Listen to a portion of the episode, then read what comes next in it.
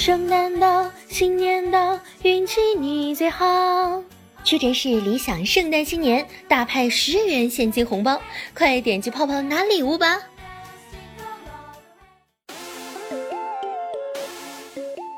！Hello，大家好，这里是由屈臣氏冠名播出的《非常六加七》，我是你们的好朋友哈利波特大家期。又是一年平安夜呀，我还是老样子。既没有 iPod，也没有收到 Apple，也买不起 Apple。一到这几天啊，苹果就开始涨价了，最便宜的也得十块钱一个。看着周围那么多人在晒苹果啊，我觉得特没意思。你说你爹妈费劲巴拉的把苹果八毛钱一斤卖出去了，又让你花十块钱一个给买回来了，这有啥可骄傲的呀？在这儿呢，我想问一下大家，圣诞节有缺电灯泡的吗？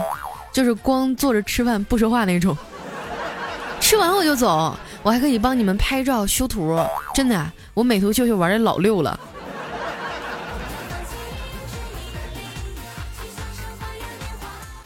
有一种伤害啊，叫做秀恩爱；有一种痛苦呢，叫做孤独。我想问一下，有多少人和我一样啊？今天是一个人度过的呢？来点个赞好吗？我今天闲着无聊啊，给小黑发信息，问他忙啥呢？他说我没忙什么呀，就给中石油下个单，和电信签了个合约，还谈了一个和联通、苹果三方合作的方案。说人话，啊，加个汽油，装个宽带，然后又买了一个苹果手机。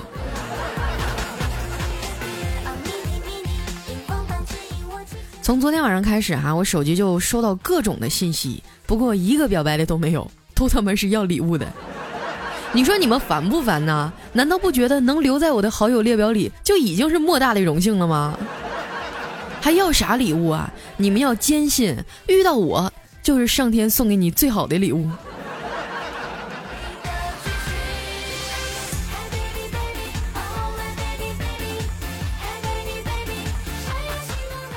最近这几天啊，我都不敢出门了。因为大街上好多来过节的小情侣，我怕我一出现呀，那些人就后悔自己已经有女朋友了。而且啊，我估计很多男粉丝想要的圣诞礼物就是我，所以为了人身安全呢，我还是在家待着吧。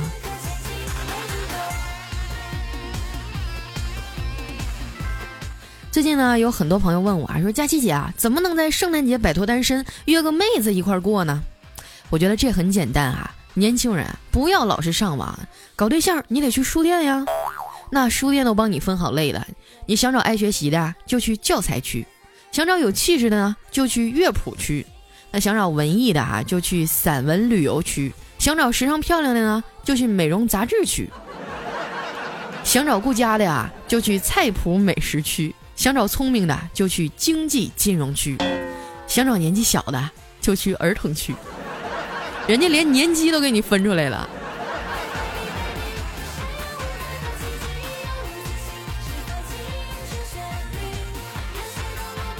有对象的呀，这两天也开始愁了。你说送他点什么礼物好呢？在一个城市还好说呀，一炮泯恩仇。但是异地恋就很尴尬了。雨桐呢，跟她男朋友就是异地恋，距离两千多公里，一年也见不着几次面。圣诞节前夕呢，这雨桐就给她男朋友打电话撒娇。亲爱的，我把自己打包成快递寄给你，怎么样啊？她男朋友说：“不行，太贵重了。”哎，雨桐一听啊，羞涩地说：“嗯，讨厌，人家哪里有那么贵重啊？我是说邮费太贵，你太重了。”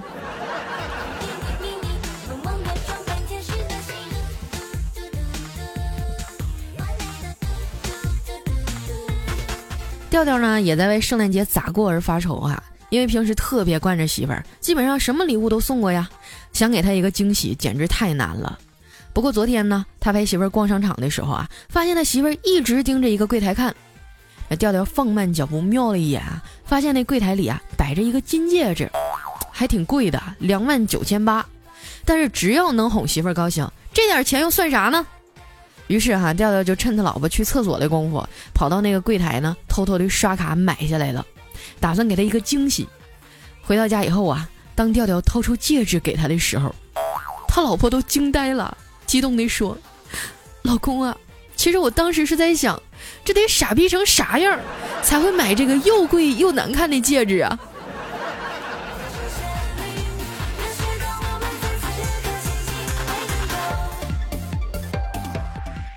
调调他媳妇儿啊，特别喜欢吃零食。上个星期他出差呀，怕媳妇儿一个人孤单，就安排她去婆婆家住。结果刚去第三天呀，就接到他妈的电话，说：“儿子，你啥时候回来呀？赶紧把你媳妇儿接走吧，她怎么啥都吃啊？把我养的观赏樱桃给吃了，供奉菩萨的供果她也吃。最可恨的是，你爸盘了十多年的核桃啊，也让他给吃了。”连冰箱里的茄子、黄瓜，他都挑大个的藏被窝里去吃，生怕被我给看见。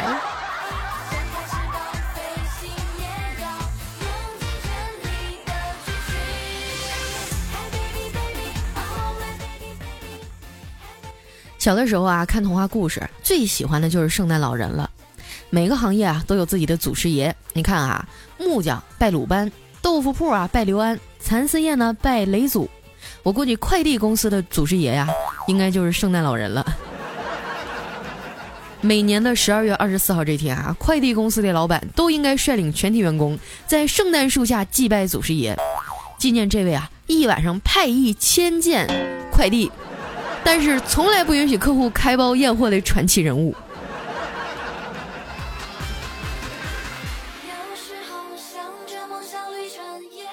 看着大街上张灯结彩啊，你说一个圣诞节现在过得比春节还热闹，我就不明白了。炎黄子孙、华夏儿女过什么洋节呢？再说你过就过呗，能不能别落入俗套啊？能不能别过什么节都是传统的老三样：购物、吃喝，还有开房。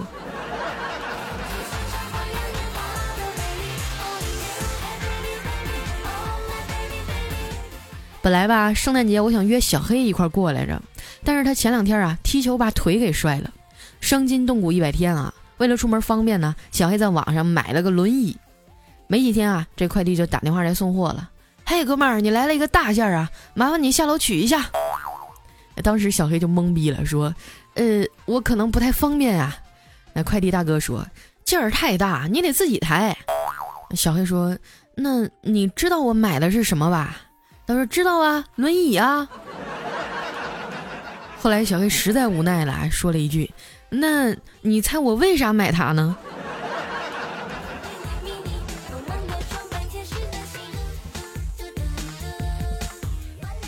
落单的人啊，最怕过节了。在这个世界上啊，最不喜欢过圣诞节的，除了火鸡，估计就是单身狗了。真的啊，我已经受够了，每一个节日都被漫天的炮火炸得遍体鳞伤。你说你们还让不让人活了？我当初为啥要选择下凡呢？感觉自己现在都已经是个废仙女了。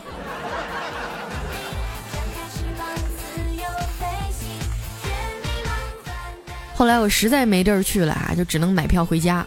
在火车站排队的时候呢，有个六十来岁的老太太啊拉住我说：“闺女，我钱包丢了，我要去牡丹江，就差一块钱买车票，你行行好，帮帮我吧。”在火车站里要钱的太多了，说实话我也有点分不清是真是假。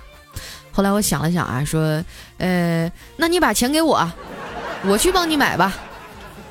老太太一听，赶紧改口说，哎呀，我还差好几块呢，你给我一块就行，剩下的我找别人要。嘿呦喂，当时我倔劲就上来了，那你把钱给我，你差多少我都给你添上。再后来啊。那老太太冲我翻了个白眼儿，转身就走了。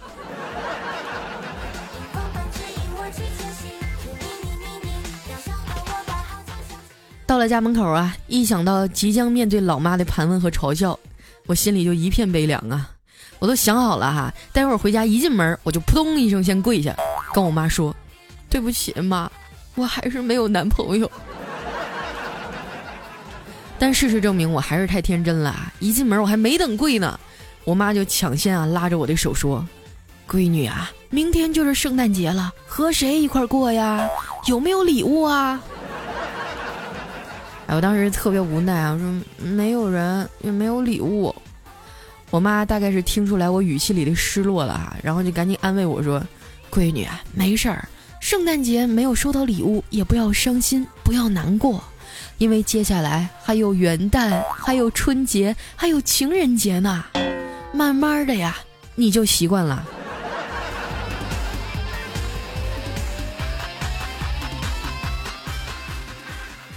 所以过节呀，基本上跟我就是没有半毛钱关系了。这几天呢，我都在单位加班到很晚，一方面哈能赚点加班费啊，另一方面呢，要是有人问的话，我也好说呀。我不是没有男朋友，我只是在跟工作谈恋爱。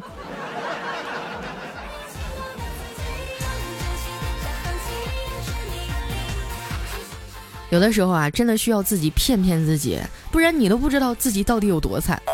不过还好，我认识小黑，每次想想他呀，我就自信多了。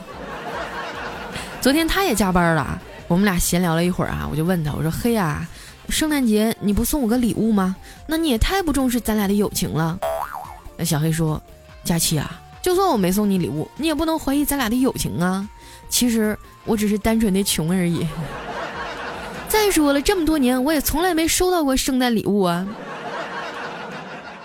我一看小黑那抠搜的样儿哈，我就气不打一处来。我说：“黑呀，你知道为啥你总是收不到圣诞礼物吗？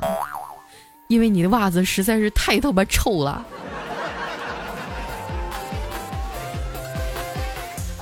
在互相伤害了半个多小时以后哈，我俩决定送对方一件礼物哈，就互相送，这样能过节嘛，不那么孤单。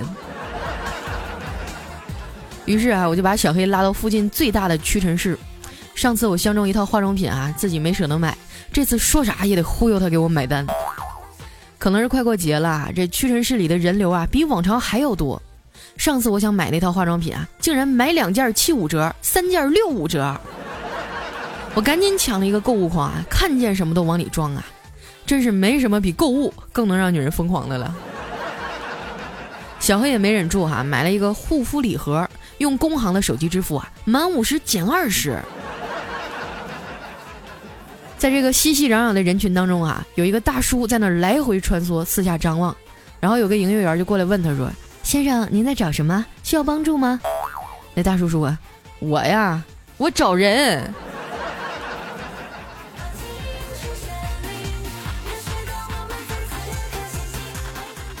逛了一个多小时啊，我和小黑都满载而归。回到家，我立刻就把门反锁起来了。在这儿呢，我要提醒大家哈，这几天我都不打算出去了，你们也别在我身上身上费心思了啊，因为和这个屈臣氏的优惠力度相比，我的美貌啊根本就不值一提。那为了给一直支持我们的听众发福利哈，屈臣氏呢这次也发放了好多十元优惠券，只要点击我们的 H 五页面领取呢，买一百就能减十块。趁着屈臣氏优惠力度这么大哈，大家赶紧去门店看看吧。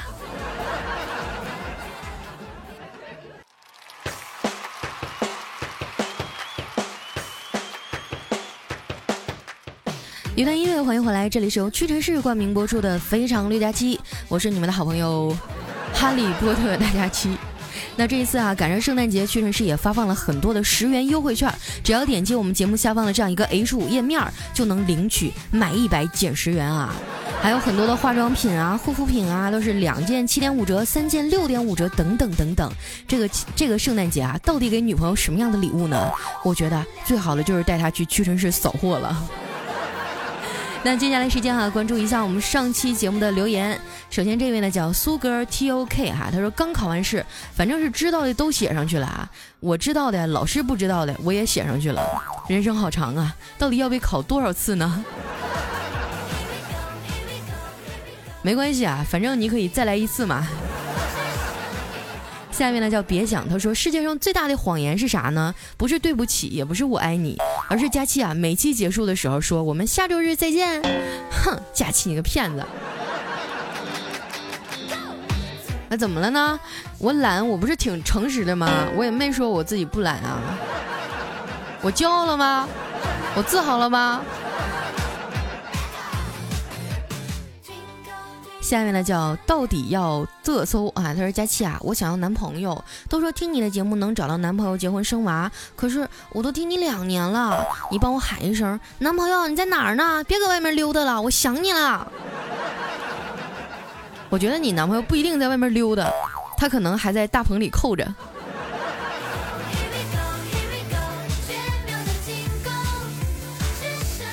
下面呢叫有理想的米虫君君酱，他说：“哎呀妈，等的我脖子都长了，你都不更新啊？反正你也从来不读我的留言，你看着办吧，我就不夸你了，心累啊。你说我在茫茫人海当中，几十万人当中把你给捞出来，这是一个什么样的概率？我建议你明天就去买个彩票哈。”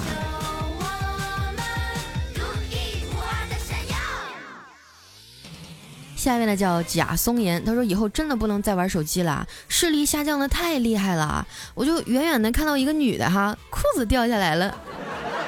我本想走过去提醒她一下哈，结果走近一看才发现人穿的是靴子。下面呢叫好安，呃，这个字念什么呢？四个火排在一块念什么呢？你们的名字为什么老这么高深啊？这位朋友说：“佳期啊，我是末转七粉儿啊，未来啊，未来啊，未转七粉儿，我懂了。他说未来在他的节目里疯狂的黑你，帮你宣传，而在你的节目里从来没有出现过他，是不是因为你嫌弃他搞基？那最后一个问题，佳期，你除了波儿大还有什么能耐？我没什么能耐啊，我除了长得好看、胸又大以外，就没什么优点了。”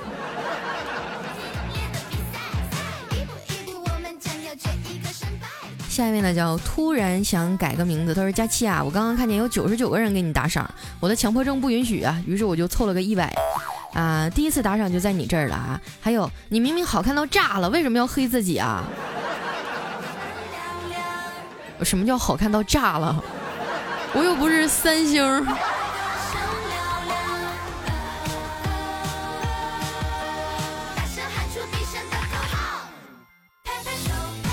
来看一下我们的下一位哈，叫痴人追梦。他说这些乱七八糟的优点啊，我就听不太懂。但是作为一直支持你的听众呢，感觉啊，是不是该给你个面子买一辆东风呢？可是我的宝马还没坏，我买多了开不过来呀。你这个逼装的哈，我给你一百分，一分都不扣你，你随便骄傲。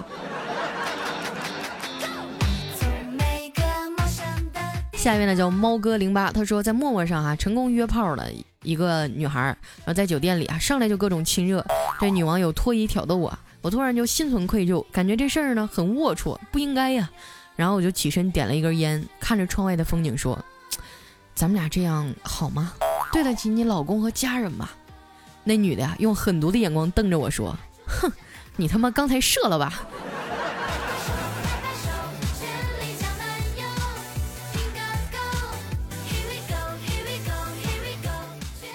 下一位呢叫范范儿龙磊，他说有一次生物考试哈，要求画男性生殖器官的大体外观，于是我就悄悄地掀起了裤子，谁知道呢，被我邻座的小女生给看到了，这也不算啥哈，没想到这女生指着我大叫：“老师，他作弊，他在那儿偷看答案。”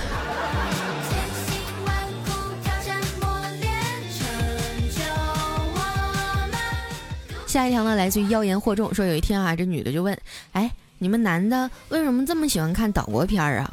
男的说：“那你们女的为啥这么喜欢看韩剧呢？那韩剧里男的可以不惜一切的对我们女的好，而且没有一点性要求。”那男孩说了：“那岛国片里的女的可以无条件的满足我们男的一切生理需要，而且还没有一点精神要求，是不是？都是满足彼此的需要嘛，一回事儿。”下面呢叫顾苏，他说：“佳期啊，你的节目真的很正能量。我是一个负能量满满的人，总喜欢往坏的地方想。嗯，你是一个让我觉得生活会很幸福的一档节目。那佳期也是我唯一喜欢的女主播啊，希望你越来越棒，成为金牌女主播。（括号你的愿望已经实现了呀。）哎，其实我在生活当中也会有一些负能量的情绪，但是我不会在节目里跟你们说。人生已经够艰难的了，何必还要互相伤害呢？”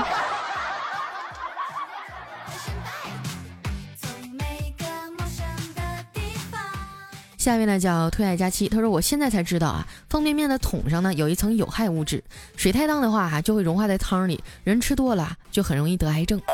我们这儿有个学生考研哈，连续吃了两个月的方便面，后来就得癌症死了。所以在这儿呢，我建议大家以后千万不要考研。据我所知，我们听众里好像有很多的考研狗，对不对？来，出来冒个泡啊！注意点，为了你的家人，放弃吧。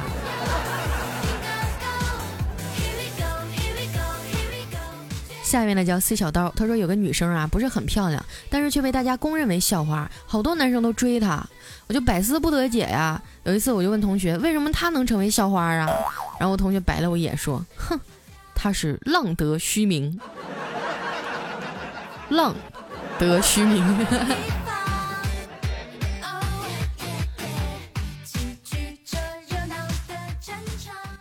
来看一下我们的下一位啊，叫呃老娘不爱了。他说有一个鼻子插着黄瓜，左耳插着胡萝卜，右耳插着香蕉的病人去医院啊看医生，他就说医生啊，我到底出啥毛病了？大夫自信的说，你这很明显啊，明显就是你吃东西的方式不对。对，你看你吃那几样东西，有的明显就是用下面吃的嘛。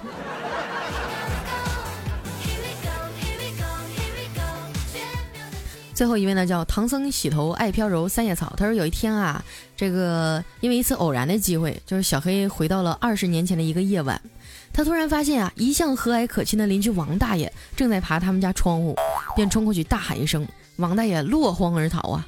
这时候呢，小黑就发现自己的身体慢慢消失，可惜一切都晚了。啊，这样子啊。原来他叫王小黑。好了，时间关系啊，今天的节目就先到这儿了。非常感谢屈臣氏对节目的冠名播出。喜欢我的朋友啊，记得关注我的新浪微博和公众微信，搜索“五花肉佳期”。同时哈，大家可以点击一下我们的 H 五页面，领取屈臣氏的十元优惠券。然后明天赶紧带着你的家人，带着你的爱人去屈臣氏购物吧。好了，我们下期节目再见。